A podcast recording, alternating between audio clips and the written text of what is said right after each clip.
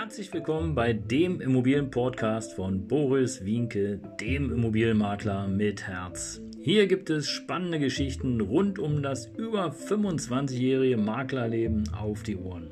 Ich freue mich auch im Namen meines Teams von 3V Immobilien, dass ihr dabei seid. Los geht's, euer Immobilienexperte Boris Wienke.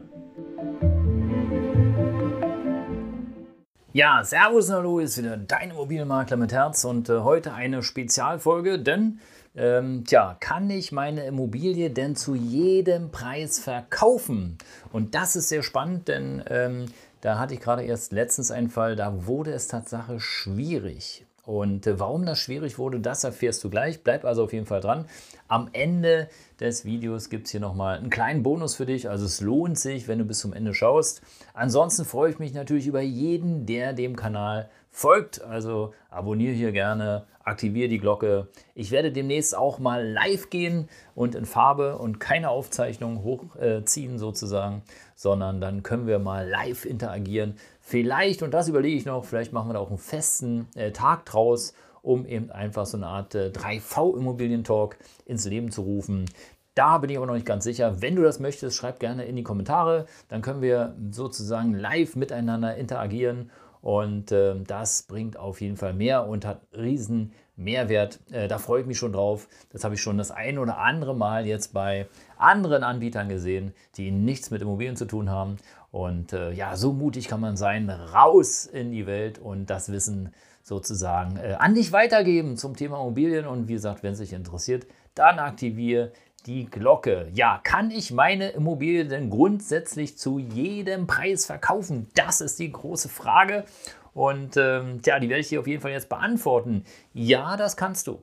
Aber, ja, Vorsicht ist die Mutter der Porzellankiste. Denn es ist einfach so, dass äh, der Verkaufspreis, der darf nicht sehr, sehr viel niedriger sein wie der Marktpreis. Und das ist aktuell eine große Schwierigkeit, denn äh, wir hatten ja in den letzten Jahren, okay, nehmen wir mal das letzte Jahr jetzt äh, weg, aber wir hatten in den letzten Jahren ja einen rasanten Anstieg, was die äh, Verkaufspreise oder was die Pre der Preis äh, der Immobilien anbetrifft. Und ähm, das heißt also, die Immobilien wurden immer mehr und mehr und mehr wert, gerade in den Ballungsräumen. Und äh, damit war das einfach so, dass du teilweise äh, Preise erzielen konntest. Ähm, ich will es mal so sagen, es waren Mondpreise gefühlt, aber es wurde bezahlt, denn auch das Geld war günstig, die Zinsen waren äh, preiswert oder billig oder äh, war alles machbar, alles stemmbar für den, äh, auch den Durchschnittsverdiener, nicht nur für die äh, oberen 10.000. Und äh, damit wurden also Immobilien gekauft, die teilweise recht, recht teuer waren.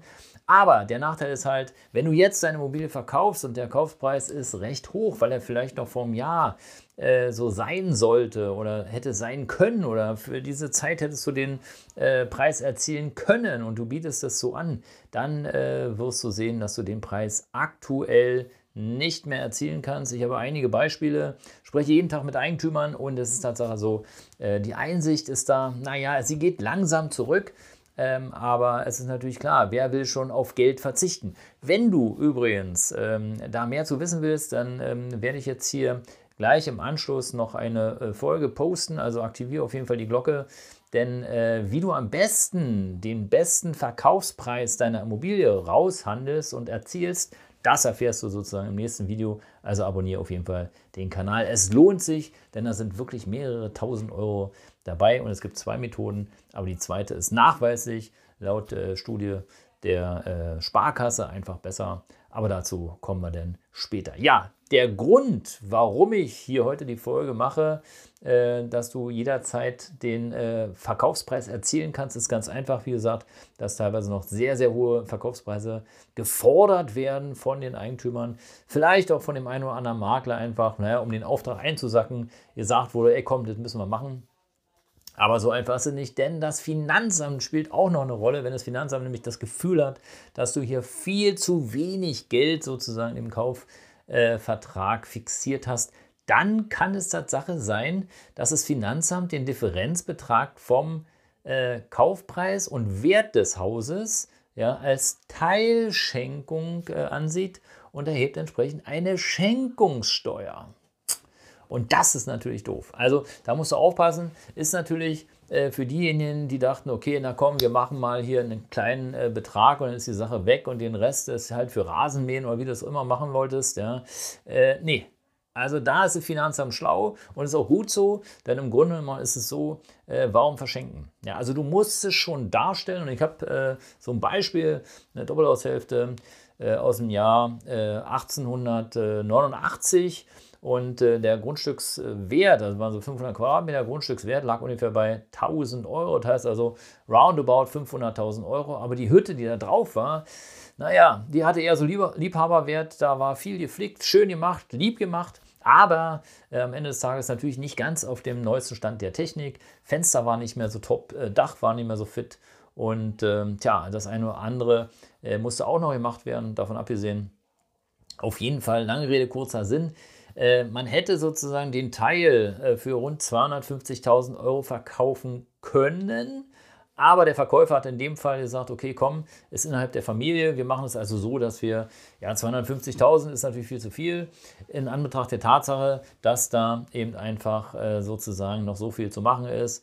Wir setzen den Kaufpreis unter 200.000. Jetzt wird natürlich jeder von euch sagen, naja, hat der einen Pfeil, der Typ, ja, einfach mal 50.000 Euro zu verschenken.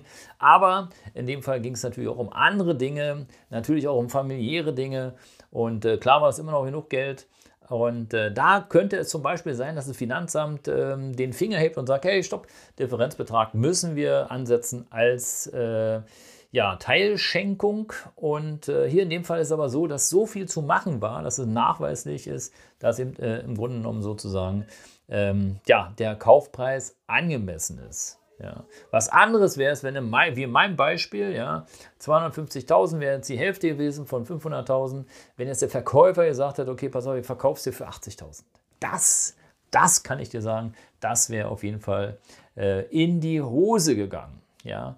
Und äh, deswegen ähm, gebe ich dir als Tipp mit sozusagen, ja, achte da auf jeden Fall drauf, schau nochmal rüber und ähm, lass auf jeden Fall nochmal ein äh, Gutachter rüberschauen, vielleicht auch den Gutachter des, äh, des äh, Käufers äh, den du als Verkäufer nicht bezahlen musst, dann bist du auf der sicheren Seite. Und äh, wenn du sagst, okay, komm, ich möchte ein Exemplar auch davon haben, äh, damit klar ist, dass sozusagen die Immobilie nicht zu doll unter Wert verkauft worden ist, ähm, dann macht er halt halbe halbe mit dem Gutachter und das sollte ja kein Problem sein, weil es geht ja hier um einen Riesenbetrag zum Thema Schenkungssteuer. Ja, ihr Lieben, das war's für heute. Danke, dass ihr dabei wart.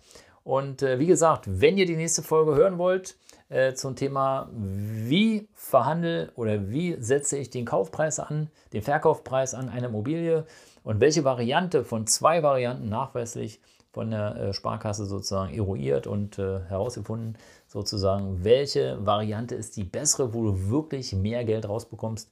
Ähm, dann bleib auf jeden Fall dran, abonniere den Kanal, abonniere die Glocke und äh, dann freue ich mich auf dich, von dir zu hören. Bis gleich. Ciao.